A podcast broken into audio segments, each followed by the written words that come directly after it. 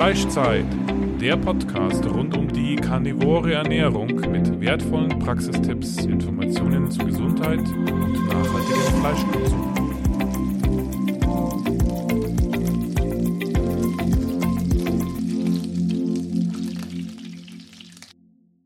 Gut, ja, herzlich willkommen zu einer weiteren Folge des Fleischzeit-Podcasts. Wir sind heute bei mir daheim, weil unser Gast ganz aus der Nähe stammt. Ähm, ich starte erstmal, indem ich mal diese Geschichte erzähle, wie sich alles ergeben hat. Also wir interessieren uns ja immer für Plattformen, wo es Dinge für die karnivore Ernährung gibt, wie jetzt getrocknete Innereien oder eben Ochsengalle oder eben Enzyme oder ähm, Elektrolyte. Und so hat mich also der Valentin drauf gebracht, dass da eine neue Internetseite plötzlich ähm, da ist, carnivoro.de. Und dann habe ich reingeschaut, ähm, ja, wo sitzen die denn? Und bin auch darauf gekommen, dass die eigentlich gerade mal hier ähm, ganz in der Nähe, 15 Kilometer entfernt sind. So ist es. Genau, dann war natürlich auch meine Überlegung, warum kenne ich den noch nicht? Warum hat sich der noch nicht bei mir gemeldet, so ungefähr?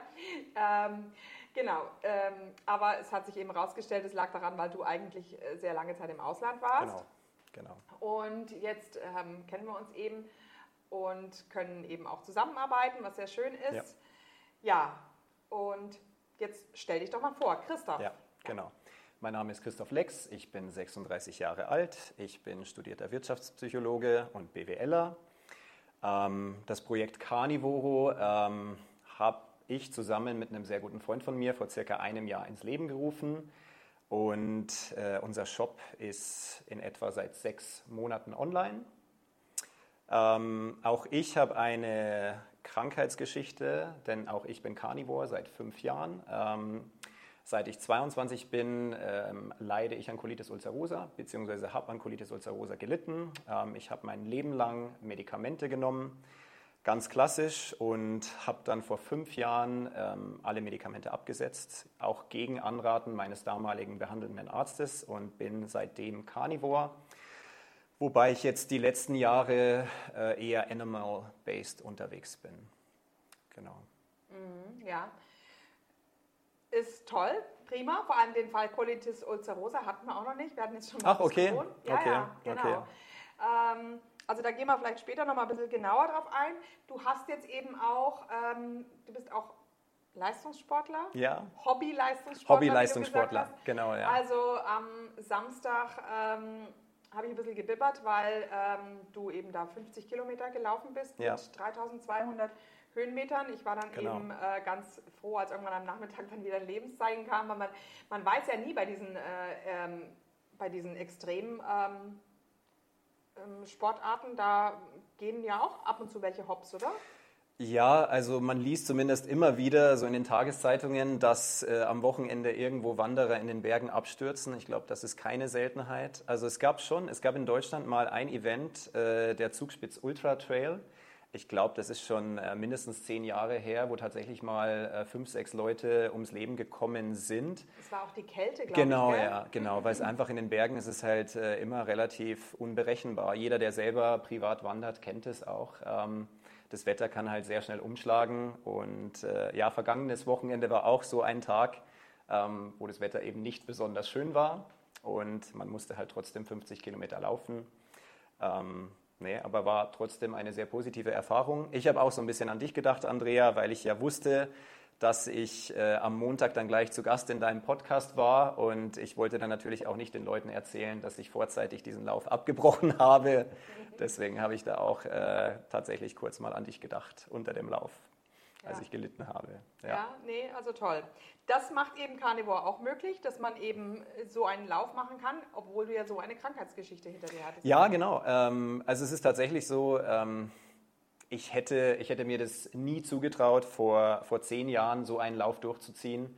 Ich hätte dann wahrscheinlich äh, fünf oder sechs Toilettenpausen einlegen müssen. Ähm, ich mache äh, mach ja erst seit, ich würde sagen, sieben Jahren Leistungssport und ich habe auch etliche Events gemacht, ähm, wo ich noch nicht Carnivore war und ähm, Also das kann ich jetzt auch, jetzt kann ich das erzählen. Äh, vor sieben, acht Jahren hätte ich mich nie getraut, sowas zu erzählen, aber ich habe auch Events gemacht, wo ich wirklich bei Laufwettkämpfen zwischenzeitlich auf Toilette musste, weil es einfach nicht mehr anders ging. Ja. Mhm. Und äh, jetzt ist es so, ähm, das Event, das ich jetzt äh, am Samstagmorgen hatte, ähm, da bin ich wirklich siebeneinhalb Stunden durchgelaufen, ja, ohne Verdauungsprobleme, was ja auch bei Laufveranstaltungen nicht äh, selbstverständlich ist, weil ja oft äh, Leute beim Laufen dann wirklich auch Verdauungsprobleme bekommen. Mhm, genau. Mhm, mhm, also das ist jetzt Sport, den ich nur jetzt so machen kann, einfach weil es mir persönlich, äh, weil ich mich gesund fühle. Und ähm, das habe ich nur, also das habe ich wirklich nur der karnivoren Ernährung zu verdanken. Ja, genau. ja. Und ähm, könntest du vielleicht, ähm, ja, vielleicht mal erklären, wie begann denn alles mit deinem Colitis ulcerosa? Also 22, ich glaube, dann warst du gerade am Anfang des Studiums, da warst du noch in Deutschland, oder? Ich war in Deutschland, ja. Ähm, das war tatsächlich so, ich glaube, das ist auch bei vielen Leuten ähnlich. Ähm, ich hatte eigentlich, also vor der Diagnose hatte ich eigentlich schon ein halbes Jahr Symptome. Also mir ging es wirklich für Monate schon schlecht. Ich hatte immer Durchfall, schlechte Verdauung und so weiter. Ähm, ich habe das so ein bisschen auf meinen Ägyptenurlaub geschoben. Da war ich zum ersten Mal ähm, für zwei Wochen im Urlaub und ich dachte einfach nur, es war irgendwie eine Magenverstimmung. Ich hätte irgendwas Falsches gegessen, irgendwelche Bakterien und so weiter. War aber dann nicht beim Arzt, weil ähm, ich, wie so viele andere auch, gerade wenn man irgendwie 20, 22 ist, hat man ja auch nicht das Bedürfnis, immer gleich zum Arzt zu gehen. Ich habe es dann auch so ein bisschen verschleppt bis dann meine Eltern und meine damalige Freundin gesagt haben, Mensch Christoph, du musst es mal anschauen lassen, das ist doch nicht normal. Ähm, du bist am Tag zehnmal auf Toilette, es riecht sehr übel und so weiter. Und ja, dann irgendwann bin ich zum Arzt. Der hat dann sofort eine Darmspiegelung angeordnet und dann hatte ich quasi die Gewissheit, dass es Colitis ulcerosa ist. Mhm. Genau. Mhm. Und vielleicht noch ganz kurz zur Diagnose, weil für mich war das natürlich auch irgendwo ein Schicksalsschlag. Ähm, weil man ja als Junger ähm, eigentlich, ich dachte eigentlich, ich wäre ein gesunder Mensch, habe immer schon relativ viel Sport gemacht und dann eben ähm, aber ganz plötzlich diese chronische Erkrankung, ähm, wo mir dann eben auch von meinem damaligen Arzt versichert wurde, dass man daran auch nichts ändern kann, ja, dass man eben einfach ein Leben lang dagegen Medikamente nehmen muss. Ähm, und dass es dann irgendwann vielleicht die Therapie so eskaliert werden muss, ähm, dass man dann letzten Endes sogar vielleicht ähm, eine, eine, Operation, eine operative Entfernung äh, von einem Stück von dem Darm braucht. Genau. Und das war für mich natürlich alles andere als positiv, also ja. eher wirklich so ein Schicksalsschlag. Ich hatte so das Gefühl, ach, warum äh, trifft es genau mich und so weiter. Ähm, ja, genau. Und äh, im Nachhinein muss ich, muss ich sagen, äh, habe ich mich wirklich über diese, nicht über die Diagnose geärgert, über die Diagnose auch ein bisschen, weil ich jetzt eigentlich gar nicht mehr an diese Krankheiten glaube. Ich glaube, meine Erkrankung ist eher eine Unverträglichkeit, eher sowas wie eine Allergie, als jetzt wirklich äh, eine tatsächliche Erkrankung. Ähm, zumindest ist es ja so, bei HIV kann man zumindest äh, das Virus im Blut ähm, messen. Ja, also ich kann einen Test machen, der mir dann schwarz auf weiß sagt, okay, äh, du hast diese Erkrankung. Ähm, bei Colitis ulcerosa, äh, Morbus Crohn, Reizdarmsyndrom ist ja alles irgendwo so ein bisschen, die Grenzen sind ja verschwimmend. Ja. Mhm, ja. Und ähm, mir wäre es so viel besser gegangen, wenn mir mein Arzt damals gesagt hätte, hey, äh, erstens, mit Ernährung können wir das in den Griff bekommen und zweitens, ähm, das ist einfach nur eine Unverträglichkeit äh, und keine Erkrankung. Dem ist aber nicht der Fall und ich glaube, heute wird es auch nicht anders praktiziert. Leuten wird einfach gesagt, hey, ihr habt diese Erkrankung, äh, aber kein Problem, weil es gibt diese ganzen Medikamente dafür. Ähm, kein Arzt kommt natürlich auf die Idee zu sagen, hey, äh, vielleicht einfach mal probieren, einen Monat nur Fleisch zu essen und ähm, dann mal schauen, wie das funktioniert. Ja. Ja. Also das begann dann so, dass du als erstes die Medikamente genommen hast. Genau, ja. Und normal weitergegessen hast.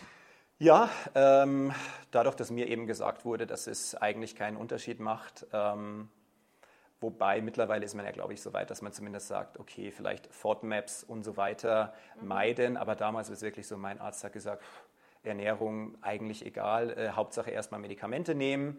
Ähm, und das habe ich dann auch von Tag 1 gemacht. Das hat angefangen mit Mesalazin, das ist so das ganz klassische Standardpräparat. Äh, mhm. für Colitis ulcerosa. Ich kann jetzt nicht über alle Darmerkrankungen sprechen, aber für meine, für meine Erkrankung in Anführungszeichen war das so die Standardmedikation, die bei mir nie irgendwas bewirkt hat. Ja, ah, und dann wurde relativ schnell das Ganze eskaliert und es wurde mit Cortison gearbeitet. Ähm, genau.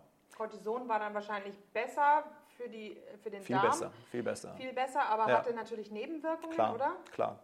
Ähm, ja, also wirklich normalerweise, was man äh, bei Colitis ulcerosa macht, ist ja so eine Kortisonstoßtherapie. Ähm, man gibt, glaube ich, ein Milligramm pro Kilogramm Körpergewicht. Äh, damals hatte ich in etwa 80 Kilogramm. Ähm, eine Besserung ist sofort nach, also ich habe nach 24 Stunden bereits gespürt, dass es mir deutlich besser ging. Mhm. Ähm, das Problem ist bloß auch, dass Cortison dann normalerweise zu unerwünschten Nebenwirkungen führt. Also ich hatte ein relativ extremes Mondgesicht, auch immer sehr gerötet. Ich hatte immer hier im ganzen Gesicht Hautrötungen und so weiter. Ähm, und auch verstärktes Schwitzen und ja, also schon relativ starke Nebenwirkungen durch die Cortisontherapie. Und ähm, Cortison ist ja auch kein Medikament, das man eigentlich auf Dauer nehmen soll, sondern es soll halt immer wieder eingesetzt werden, wenn man gerade wieder einen Schub hat. Und äh, im Normalfall soll die Erkrankung dann abklingen. Bei mir war es halt wirklich so, dass ich über Jahre Cortison einsetzen musste und dann normalerweise so zweimal jährlich. Ähm, über 30 bis 45 Tage äh, wurde es dann normalerweise ausgeschlichen. Mhm. Genau. Mhm. Und ja, wie ging es dann weiter? Ähm, du bist, hast ja im Grunde dann acht Jahre mit dieser Erkrankung gelebt, gell? Ja, also ich habe eigentlich, also insgesamt lebe ich ja, ja, ähm, nach Cortison äh, kam Azathioprin. Das äh, ist ein immunsuppressives Medikament, also suppressiv quasi das Immunsystem unterdrückend. Äh, das habe ich über ein Jahr genommen. Da ging es mir aber so katastrophal schlecht. Ähm, stimmt noch alles mit der Kamera, oder? Ähm, der Wauwau, der ist gerade ein bisschen ungeduldig, aber okay. das macht er nichts. Ja. Okay, ähm, ja genau, Azathiopren, äh, ein Jahr eingenommen. Mir ging es aber dann so schlecht, ähm, weil ich hatte wirklich extreme äh, Nebenwirkungen. Und mhm. es ist ja mhm. auch ein Medikament, das man zum Beispiel nimmt, wenn man eine Organspende bekommt, ja, weil ja. das Immunsystem so stark heruntergefahren wird, dass der eigene Körper das Spenderorgan nicht mehr abstößt. Ja. ja. Also es ist schon ein richtiger Hammer. Ähm, mhm. und Was für Nebenwirkungen haben denn solche ähm, ähm ähm, also ich hatte, ich hatte einfach extreme Schweißausbrüche. Ähm, ich habe damals, ich habe damals, äh, als ich Azathiopren verschrieben bekommen habe, war ich, da war ich wahrscheinlich 26. Ich habe studiert und nebenbei 20 Stunden pro Woche gearbeitet und ich weiß, dass ich, dass ich zu meiner Studentenzeit, ich musste jeden Tag wirklich Papier, Handtücher unter meine Achseln klemmen, einfach damit die Leute nicht sehen, wie viel ich geschwitzt habe. Ja, also es war wirklich, es war wirklich krankhaft. Ja. ja. Und ähm, damals hätte ich auch überhaupt nicht drüber reden können. Heute ist es mir relativ egal. Ja, klar. Ähm, aber das ist ja auch das Schlimme an Colitis ulcerosa und der damit verbundenen Medikation, weil es auch einfach so eine so extreme soziale Auswirkungen hat. Ja, wenn man immer schwitzt natürlich durch die ganzen Medikamente, sich trotzdem aber nicht gesund fühlt und immer äh, quasi äh, planen muss, wo befindet sich die nächste Toilette und so weiter. Ja, also das sind auch alles Probleme, die keiner sieht. Es geht nicht nur, um den, es geht nicht nur darum, täglich äh, Durchfall zu haben, sondern auch um diese ganzen sozialen Aspekte, die keiner sieht. Ja. Ja. Vielleicht dazu noch eine Anmerkung, das wird ja dann irgendwann auch psychosomatisch. Ja? Also bei mir, bei mir war das ist ja das nächste Problem, dass äh, selbst nach Absetzen von Azathiopren hatte ich über wahrscheinlich über Jahre, also zumindest über die nächsten, ähm, sagen wir mal, 16, 18 Monate immer noch genauso diese Schweißausbrüche, die immer genau äh, zu denselben Zeiten gekommen sind. Ja, wenn ich zum Beispiel, hatte ich irgendeine wichtige Präsentation im Studium oder ein wichtiges Meeting in der Arbeit und so weiter und dann kam der Schweiß, ja, obwohl ich das Medikament schon ein Jahr abgesetzt hatte. Ja. Aber du hast es dann natürlich auch irgendwo so in dir drin, ja. weil diese Angst halt auch irgendwo immer äh, noch mitschwingt und mhm. man assoziiert, unser Gehirn ist ja wirklich so eine Assoziationsmaschine. Ja, und wenn man das Schwitzen natürlich immer mit einer bestimmten Beschäftigung assoziiert, dann wird man darauf konditioniert. Mhm. Und ähm, das hatte ich über Jahre. Also mhm. ähm, mhm. genau. Wahnsinn, ja. ja. Ähm, wie bist du dann auf die karnivore Ernährung gekommen? Ähm, ich würde sagen, es hatte zwei Gründe. Ähm, zum einen, ich bin, ich bin 2014 nach Asien gezogen. Ähm, ich habe zum ersten Mal von Carnivore gehört ähm, in dem Joe Rogan Podcast mit Sean Baker. Das war, mhm. glaube ich, wirklich so der erste Podcast, wo dann Carnivore tatsächlich so ein bisschen ähm, so ein bisschen Mainstream äh, geworden ist. Ähm, ich habe es damals aber auch als totalen Unfug abgetan. Ich dachte mir, okay, Sean Baker, das war so ein typischer Meathead irgendwie, der, der sah schon so aus und ich dachte mir so, um Gottes Willen, was, äh, was will mir der eigentlich sagen? Ähm, und dann fast forward, äh, zehn Monate später ging es mir dann einfach gesundheitlich auch wieder so schlecht, dass ich gesagt habe, okay, Äh, ich probiere das Ganze jetzt einfach mal mit Carnivore. Äh, der zweite Grund war noch so ein bisschen, ich habe damals in Taiwan gelebt. Mhm. Ähm, in Taiwan ist der Fleischkonsum nicht verpönt, sondern Leute essen gerne viel Fleisch. Ja, gerade in ostasiatischen Ländern, ähm, vor allem in Hongkong, äh, Südkorea, Macau, aber eben auch Taiwan wird sehr viel Fleisch pro Kopf gegessen.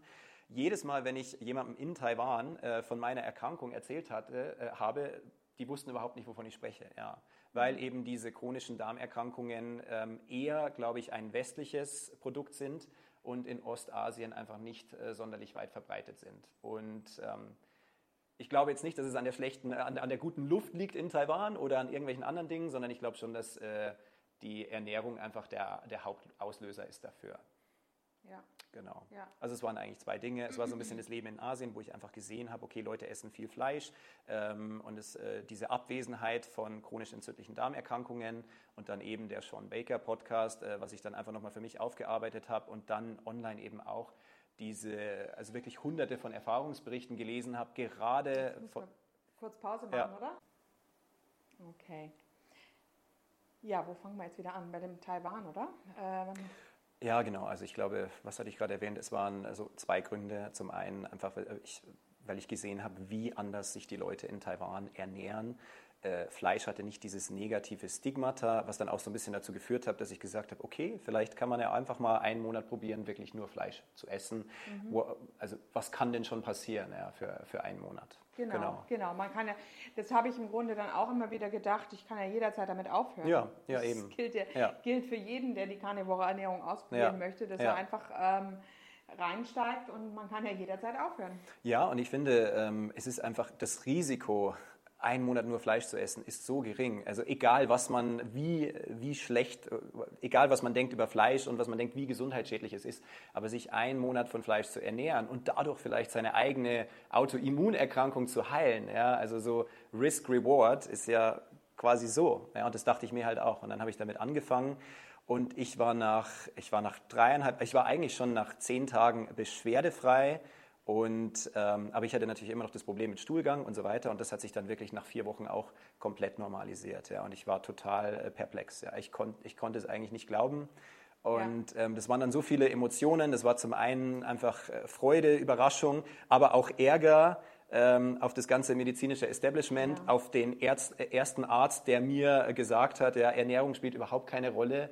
Ähm, und schon an dem Punkt dachte ich mir, ich muss äh, irgendwas in diese Richtung Carnivore machen, obwohl das, das war ja dann erst 2018, ähm, aber ich dachte mir da schon, okay, es müssen mehr Leute davon erfahren, weil ich glaube, in Deutschland haben äh, wahrscheinlich 400.000 Leute chronisch entzündliche Darmerkrankungen. Ich glaube, in etwa 200.000 haben Colitis ulcerosa und ähm, 95 Prozent haben noch nie was von der Carnivore-Diät gehört. Ja. Und ja. ich finde, das muss sich ändern.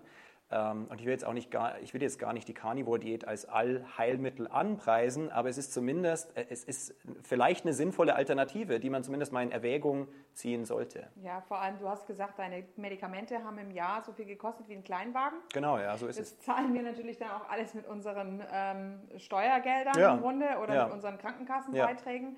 Ja. Ähm, die Pharmafirmen freuen sich natürlich, aber ähm, ja. Ja, und ich glaube, äh, es ist ja auch ähm, nicht im Interesse von einem Gastroenterologen ähm, zu sagen, okay, in 80 Prozent meiner Fälle würde, würde es ausreichen, wenn die Leute sich Carnivore ernähren würden. Ja, also wenn man sieht, bei mir war es ja dann noch so, ich hatte Glück, weil ich habe ja, also ich, ich habe vorher nicht ganz fertig erzählt, ich hatte Azathiopren genommen, das hat aber überhaupt nicht geholfen. Ja. Und dann äh, die nächste Eskalationsstufe ähm, ist dann ein TNF-Alpha-Blocker, also sowas ah, wie mhm. Humira, das ist das äh, patentierte Medikament von AbbVie, glaube ich, mit dem über Jahre lang ähm, Milliarden verdient wurden. Und jetzt ist vor, ich glaube, vor sechs, sieben Jahren ist das Patent für Humira ausgelaufen. Und dann gab es auch andere Generika, ähm, die eben auch diese TNF-Alpha-Blocker vermarkten äh, durften. Und ich habe dann damals Remicade genommen. Das war eine Infusion, die man alle acht Wochen bekommen hat.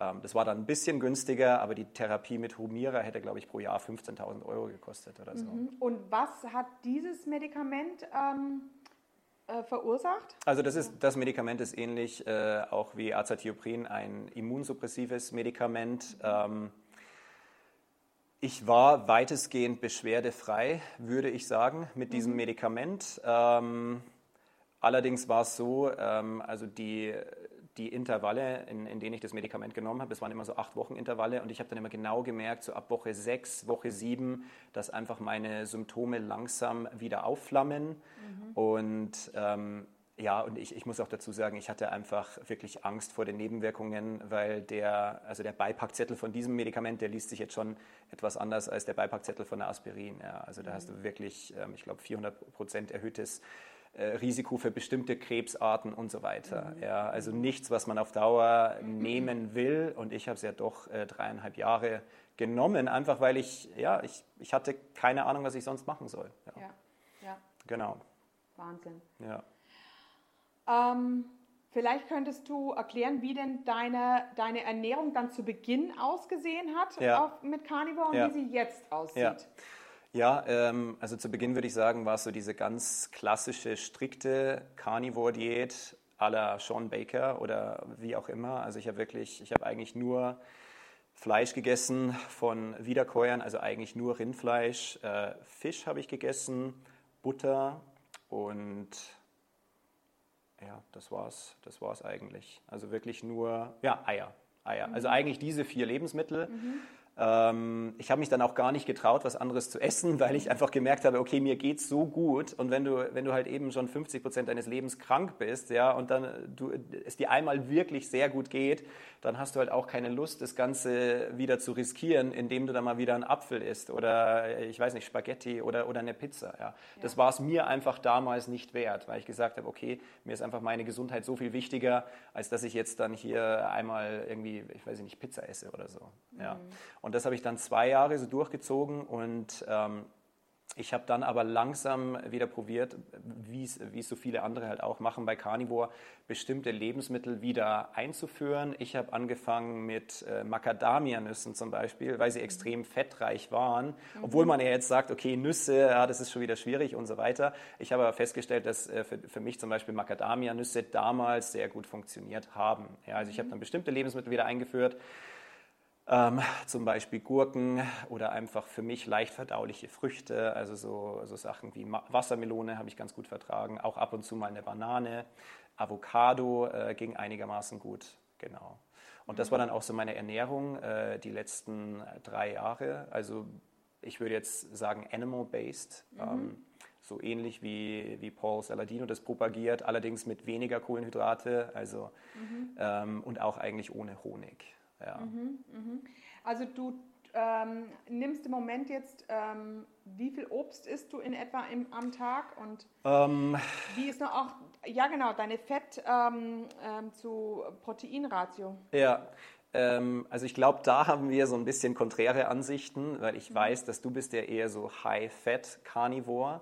Mhm. Bei mir ist es so, dass ich, ähm, dass ich eigentlich relativ selten in Ketose bin. Also ich habe mal so Phasen, ich würde sagen so drei, vier Monate pro Jahr. Ähm, das ist dann auch so meine wettkampffreie Zeit, wo ich äh, mich ketogen ernähre, also wirklich High-Fat-Carnivore, mhm. wobei ich immer mindestens 200 Gramm äh, Protein pro Tag esse. Hat auch damit zu tun, dass mein Grundumsatz wahrscheinlich ähm, doppelt so hoch ist wie deiner. Also ich verbrenne am Tag so mit, mit Training in etwa 4000 Kalorien. Ähm, ich glaube, da machen 200 äh, Gramm Protein Sinn. Ähm, ja, ja, jetzt warte mal, aber wenn du 200 Gramm Protein hast und das dann mal 4,5, dann bist, hast, kommst du ja da auch nur auf 900 Kalorien ja. durch Protein. Ja, also ich, ja, mal 4, mal 4, mal 4. Ähm, Wie viel Fett isst du dann in etwa am Tag? Ähm, ich würde mal sagen, so zwischen ja, mal also schon so. 4,5. Ja, mal 4. Mhm. Mal okay. 4. Also 800. Ähm, genau, 800 und Fette wahrscheinlich 250 Gramm pro Tag. Es gibt Tage, da esse ich 300. Also ich track ja auch nicht meine, ja meine Makros. Ein, ein Fett ja. zu äh, Proteinverhältnis von 1 zu 1 oder sogar noch ein bisschen größer. Also von dem her bist du ja. Ja, das kommt immer darauf an, wie man das Verhältnis sieht. Wenn man jetzt sagt, okay, das Verhältnis in Gramm, ja, dann, ist es, äh, dann ist es in etwa 1 zu 1. Wenn man aber sagt, das Verhältnis in Kalorien, mhm, dann sind es natürlich 70. deutlich mehr Fette. Ja, und genau. dann geht es schon eher so in die Richtung. Dann geht es schon in ähm, die Middle, ähm, Medium. Ähm, Medium Fat Carnivore. Genau, ja. Ähm, ich muss bloß dazu sagen, ich, und ich glaube, ich, ich weiß nicht, ob das ein Thema ist, aber es ist für mich ein Thema, ähm, dadurch, dass ich Ausdauersportler bin und eben einen relativ hohen ähm, Kalorienbedarf habe, wenn ich den überwiegend durch Fette decke, dann ist es bei mir trotzdem mit der Verdauung manchmal ein bisschen schwierig. Weil wenn ich dann mhm. einfach, ich esse nur zwei Mahlzeiten am Tag, manchmal bloß eine Mahlzeit am Tag. Also gerade in Asien mache ich eigentlich 50 Prozent meiner Tage OMAD, also One mhm. Meal a Day. Mhm. Ähm, und da ist es dann wirklich so, wenn ich dann 4000 Kalorien auf einmal esse und da sind 250 Gramm Fett dabei, da, daran hat mein Magen schon so ein bisschen zu knabbern. Mhm. Ähm, genau. Ähm, ja, und bei mir sind im Normalfall, also wenn ich mich nicht in Ketose befinde, sind immer noch, ähm, ich würde sagen, zwischen 150 und 200 Gramm Kohlenhydrate dabei. Das mag jetzt viel klingen für jemand, äh, der sich normal Low Carb ernährt, ähm, aber 150 oder 200 Gramm sind ja trotzdem nur nur in Anführungszeichen 20 Prozent von meinem Tagesumsatz. Also wenn man jetzt genau. von 4000 Kalorien ausgeht. Dann, genau, wir haben dann genau. 800, 800 und ähm, und das Fleisch der Rest sind etwa so 2000, 2000 äh, Fett sind ungefähr 2000, sodass du genau 25, Ja, genau, so 8, 8 2400 mhm. und äh, 800 äh, Kalorien wären ja dann wirklich 20 Prozent. Ja. Mhm. Und bei mir ist es auch so, dass ich, ähm, dass ich so ein bisschen strategisch esse. Also ich, ich mache ja im Normalfall zweimal pro Tag Sport. Äh, in der Früh mache ich meinen Ausdauersport auf nüchternen Magen und danach nehme ich dann im Normalfall Kohlenhydrate zu mir, mhm. Ähm, die einen auch normalerweise gar nicht aus der Ketose schmeißen. Auch wenn ich jetzt, auch wenn ich jetzt zwei oder drei Bananen essen würde, ich glaube, eine Banane hat 27 äh, Gramm Kohlenhydrate, auch dann wäre ich wahrscheinlich noch in Ketose, weil ich davor schon 1000, 1200 Kalorien verbrannt habe. Also ich bin dann schon mit Esszeiten so ein bisschen strategisch. Kohlenhydrate eigentlich nur um meine Workouts herum, also eigentlich nur nach dem Ausdauertraining und dann den Rest des Tages eigentlich keine Kohlenhydrate mehr. Mhm. Und, ähm, und nach dem Krafttraining, also du machst dann am, am Nachmittag Krafttraining? Oder genau, ja. Mhm. Ja, genau. Also ich, ich schaue halt, dass zwischen Ausdauer- und Krafteinheiten mindestens sechs Stunden dazwischen liegen. Je mehr Zeit dazwischen, desto besser, würde ich sagen. Mhm. Die ähm, ja. Mhm. Genau. Ähm, ich brauche aber nach dem Krafttraining eigentlich keine Kohlenhydrate, beziehungsweise wenn dann nur sehr wenig Kohlenhydrate. Ähm, das funktioniert für mich. Ich will auch gar nicht, ich will mir auch gar nicht anmaßen zu sagen, dass das äh, für jeden funktionieren muss. Aber das funktioniert für mich. Liegt wahrscheinlich auch daran, dass ich schon seit fünf Jahren so mache. Ja. Mhm, mh. Und ähm, weil ich auch glaube, dass ich persönlich ähm, äh, auch Fett bei relativ hohen Trainingsintensitäten noch sehr effektiv verbrenne. Und ich glaube, das ist einfach bei dem Normal bei, dem Normal, bei jemandem, der sich normal ernährt und nicht ketogen ernährt, nicht der Fall. Und selbst bei jemandem, der sich über kurze Zeit ketogen ernährt, ähm, ist die Fettverbrennung oft noch äh, relativ niedrig. Ich glaube, das sieht man ja auch an dieser, an dieser Studie, diese Faster-Studie von, von Wolek und äh, Finney. Ähm, das waren ja alles Athleten, die dann auch wirklich ähm, fat-adapted waren und die über mehrere Jahre äh, quasi Low Carb gegessen haben. Ja, ja, ja. Ähm, da haben wir eben auch schon drüber geredet, dass das vielleicht ein Grund sein könnte, dass die Leute ähm, zu Beginn ähm, höhere LDL-Werte haben bei der karnivoren Ernährung, weil sie eben vielleicht, weil eben diese Fettsäuren von den Zellen noch nicht richtig verstoffwechselt mhm. werden. Ne? Mhm. Ja. ja. Sollen wir kurz einen Cut machen und die Fliege killen? Ja. Genau. Ja, also jetzt ist es ja ganz interessant, dass wir im Moment auch die Carnivore-Studie am Laufen haben. Ja. Ähm, du hast jetzt auch gesagt, du wirst daran teilnehmen. Ich habe schon teilgenommen, ja. Also du ich habe meine, ich habe komplett alles, meine ganzen Blutuntersuchungen der letzten zehn Jahre, ich habe alles eingereicht, was jetzt nicht erforderlich ist. Ich habe es bloß eben gemacht. Ähm, ja, weil ich eben auch zeigen wollte, dass man wirklich äh, Carnivore sein kann, Leistungssport machen kann und trotzdem äh, gesunde Blutwerte hat. Ja, weil ich habe mhm. auch keine Probleme mit äh, erhöhtem Cholesterinspiegel. Meine Triglyceride sind sehr niedrig, was mhm. ja, glaube ich, positiv ist. Mhm. Mein Wie HDL. sind die? Weißt du das in etwa? Unter 60, ich glaube 57 oder okay. so. Mhm. mhm. Ja. Und ähm, die und HDL, ja? Äh, ich glaube 80, 85, ah, ja. sowas in die mhm. Richtung. Und LDL dürfte so bei 100, 119, 125, also nicht bei 800, ja. sondern, ja, ja, sondern deutlich also niedriger. ja. Okay. Ähm, genau, ja. Also wenn man mein Blutbild sieht, dann wüsste man nicht, dass ich nur Fleisch esse. Ja, und Fett, ja, dass ich nur Fleisch und gesättigte Fettsäuren zu mir nehme. Das heißt also, du bist jetzt auch nicht ein Lean Mass Hyperresponder. Nein.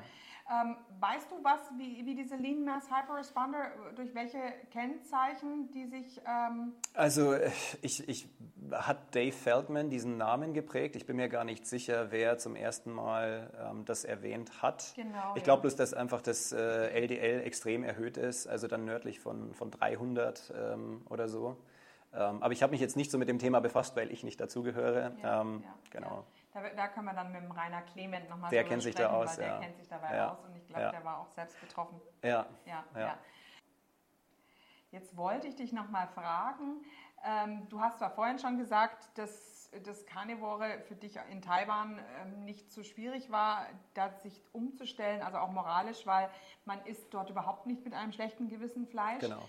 Aber ähm, du hattest mir auch nochmal erzählt, ähm, was für Fleisch die eigentlich essen und wie fettreich das Fleisch schon ist. Wir haben mhm. sowas schon mal gehabt in der Serie mit dem Stefan, der hat ein bisschen beschrieben, seine Frau ist, ähm, war Chinesin und aber jetzt würde mich da deine, ähm, deine Erfahrungen würden mich da auch nochmal mhm. interessieren. Mhm.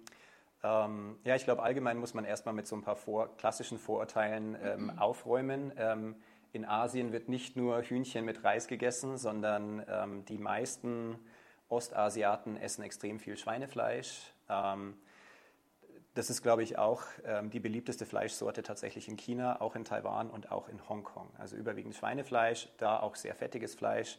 Also was wir unter in Bayern Wammerl oder eben Schweinebauch kennen, ähm, das steht da eigentlich täglich auf dem Speiseplan. Ähm, dann ist es so, dass halt auch Organe nicht gescheut werden, sondern wirklich sehr oft Organe, äh, Organe gegessen werden. Nicht nur von, äh, von älteren Menschen, sondern wirklich auch junge Menschen. Ja, es hat einfach nicht dieses in Anfang, äh, negative Stigmata, das ist in Deutschland so hat, so oh, Organe, nee, bleib mir weg damit und so weiter. Das gibt es in Asien eigentlich nicht. Ja. In Taiwan ist es auch speziell so, ähm, in Asien werden sehr viele Suppen getrunken, oft auch mit reichlich Fleischbeilage. Also wenn man von der typischen asiatischen Suppe redet, dann ist es keine Nudelsuppe wie bei uns, sondern da ist alles Mögliche drin, unter anderem auch Entenblutwürfel. Ja, also es ist ganz typisch in Taiwan, äh, Entenblut in Suppen zu machen oder Entenblut mit Reis in Suppen zu machen. Ähm, deswegen glaube ich auch, dass äh, dass äh, nicht so viele Leute in Taiwan einen Eisenmangel haben wie jetzt in anderen äh, Ländern, auch in anderen asiatischen Ländern. Ja. ja. Und ähm, das ist eben ja das riesige Problem, dass wir natürlich uns die Innereien ähm, ja, madig gemacht wurden. Mhm. Ähm, ich denke, wir, wir, wir sollen dann eben zur Apotheke laufen und uns diese, ähm, das Eisen und das Zink in, in Kapselform ähm, geben. Aber es gibt ja auch schon Studien, zum Beispiel beim Carnitin, dass man weiß, dass es tatsächlich ähm, besser aufgenommen wird, wenn man es wirklich übers Fleisch aufnimmt, mhm. als über Supplemente. Mhm. Ähm, also, und da ist eben das Praktische, was du anbietest auf deiner Seite, carnivoro.de, das sind mhm. ja ähm, einfach nur getrocknete Innereien, also für denjenigen, der da eben einen Ekel davor hat, aber das weiß, ähm, äh, wie nährstoffreich die sind. Mhm. Und durch diese Gefriertrocknung ist es auch so, dass die Vitamine dort eigentlich nicht verloren gehen. Genau. Und äh, das ist auch so ein bisschen unsere Mission, ähm, dass wir sagen, wir müssen die Leute wirklich aufklären, wie viele Vitamine denn eigentlich äh, in Organen enthalten sind. Ja? ja. Und ähm, ich sage immer ungern, wir verkaufen Nahrungsergänzungsmittel, denn eigentlich verkaufen wir Nahrungsmittel in Kapselform. Ja? Mhm. Gefriergetrocknete Leber ist ja eigentlich nichts anderes als ein Nahrungsmittel. Leider ist da eine Kapselhülle drumherum und deswegen ist es halt auf dem Papier ein Nahrungsergänzungsmittel. Ja. ja. Was man natürlich auch machen kann, ähm, ist, dass man das natürlich aus der Kapsel rausnimmt und zum Beispiel übers Hack. So wie du zum Beispiel.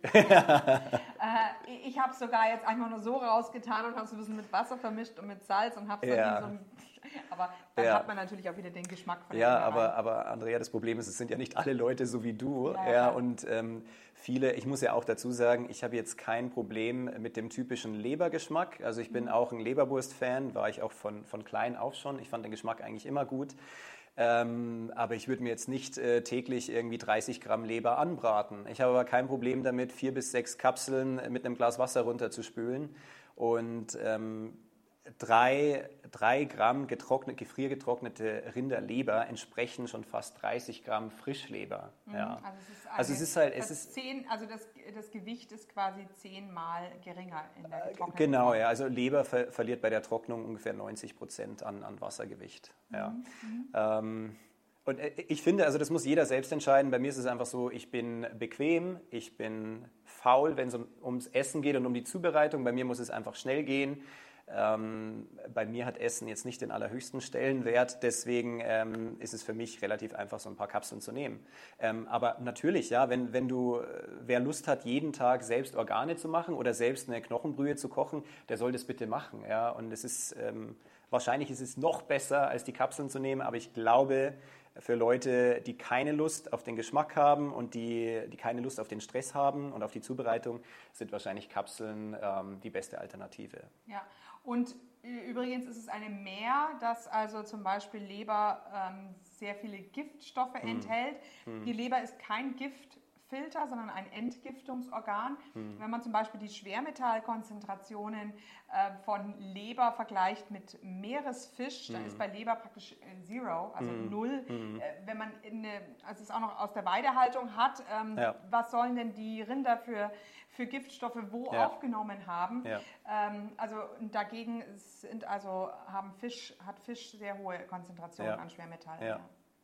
Ja, und komischerweise hat Fisch trotzdem einen sehr guten Ruf Ja. und Organe leider nicht, warum auch immer. Ja, Ja. Ähm, das kann man ja auch, diesen Gedanken kann man ja auch weiterspinnen mit den, mit den Fettsäuren, weil da ist es ja auch so, dass zum Beispiel in Bone Broth hat, hat man ja auch die ganzen Omega-3-Fettsäuren eigentlich auch. Ja. Mhm, Wer jetzt Bone Broth, mit Bone Broth zum Beispiel supplementiert, der muss nicht zwangsläufig äh, zweimal pro Woche Fisch essen. Ja. Mhm.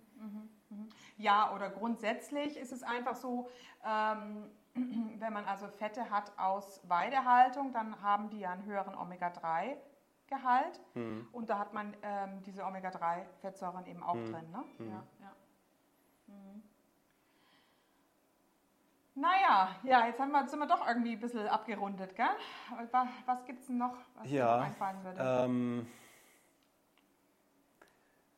ja, ich, also ich, ich würde mir wünschen, dass wirklich, ähm, es gibt ja wahrscheinlich äh, jemand, der sich für karnivore Ernährung interessiert. Ich glaube, die meisten Leute machen es nicht, weil sie sagen, äh, ich habe jetzt einfach nur Bock, Fleisch zu essen, sondern die meisten haben wahrscheinlich irgendwelche ähm, chronischen Erkrankungen, irgendwelche Autoimmunleiden und so weiter, haben vielleicht über Umwege oder durch Erfahrungsberichte eben von dieser karnivoren Ernährung gehört. Und ich würde mir einfach wünschen, ähm, dass mehr Leute einfach mal zumindest für ein paar Wochen dieses Selbstexperiment wagen. Ja. Ja. Weil was kann schon passieren? Also ich meine, ich bin kein Arzt, Disclaimer und so weiter. Äh, das ist jetzt kein medizinischer Rat. Ähm, aber bei mir hat es funktioniert. Äh, und ähm, ja, ich weiß auch nicht, will man, will man das Leben lang jetzt zum Beispiel wie ich mit einer chronischen Entzündung im Darm herumlaufen und immer nur die Symptome kaschieren durch immer stärkere Medikamente oder vielleicht ähm, doch was äh, daran ändern? Ja? Und Ja. ich habe das Gefühl, das geht mit karnivorer Ernährung. Das ist einfach das richtige Tool dafür, auch wenn das Ganze immer noch sehr verpönt ist. Und deswegen ist es ja so wichtig, dass du eben auch diese Gespräche führst mit anderen Leuten, damit die Leute einfach mal sehen, okay, es gibt einfach Leute, denen diese Ernährungsform wirklich helft, äh, hilft und ich gehöre definitiv dazu. Ja, und so und da müsste ich jetzt auch noch mal, würde ich jetzt auch mal noch mal ein Beispiel aus meinem ähm, Coaching ähm, nehmen. Ähm, das Problem ist, dass viele Leute an ihren, an ihren Zaubermittelchen dann immer noch hängen. Also Mhm. sie gehen auf Carnivore über, aber sie nehmen noch Kurkuma, sie Mhm. nehmen noch äh, AG, was war es, AG1, diese, diese, diese Algenkonstrukt äh, Ja. Konstrukt für irgendwelche ähm, Ja. Sportler. Sie nehmen noch Athletic zig- Greens ist es, glaube ich, Athletic oder? Greens, Ja, ja. genau. Sie nehmen noch zig verschiedene ähm, Mittelchen, also zum äh, Beispiel auch, ähm, was ist es denn? Ja, Sachen, die irgendwie eben in, in, in, in mikrokristalline Zellulose verpackt sind, kapselweise. Also nicht jetzt Innereien, nicht Ja. etwas Natürliches, sondern Ja. eben ähm, irgendwelche, also verschiedene Zusätze, auch Vitamine oder Zink oder ähm, also einfach Da würde ich vielleicht auch ganz gerne noch einen Gedanken Ja. einwerfen. Ähm, ich glaube, bei meiner Heilung zum Beispiel, es geht nicht darum, was man noch alles nehmen kann, sondern es geht um das Weglassen von Ja. Lebensmitteln. Ja, und das, ist, äh, das ist, beschreibt die Carnivore-Diät ganz gut. Es geht einfach darum, möglichst viele We äh, Lebensmittel wegzulassen, die einem potenziell schaden könnten. Ähm, und wenn man sich einfach nur auf Tier auf Nahrungsmittel tierischen Ursprungs beschränkt, dann ist das Risiko, dass man äh, gegen irgendein Lebensmittel allergisch ist oder irgendwie intolerant ist, relativ gering. Also es geht wirklich um die Elimination, um das Weglassen von Ne- Lebensmitteln und nicht darum, was könnte ich noch nehmen, um meine Gesundheit zu verbessern ähm, oder eben diese Erkrankung loszuwerden. Ja. Und ich glaube, das ist ein ganz wichtiger Unterschied ähm, von der Vorhergehensweise. Ja, ja, und, und eben, was ich da eben, mein Punkt, auf den ich da kommen wollte, ist, dass im Grunde dann dieses Weglassen dieser ganzen Ja, sorry, Mittelchen, die man vorher genommen hat, ähm, dass damit dann plötzlich äh, die Erleichterung Ja. kommt mit Carnivore. Also viele Leute, wenn sie eben umstellen auf Fleisch, aber noch so viele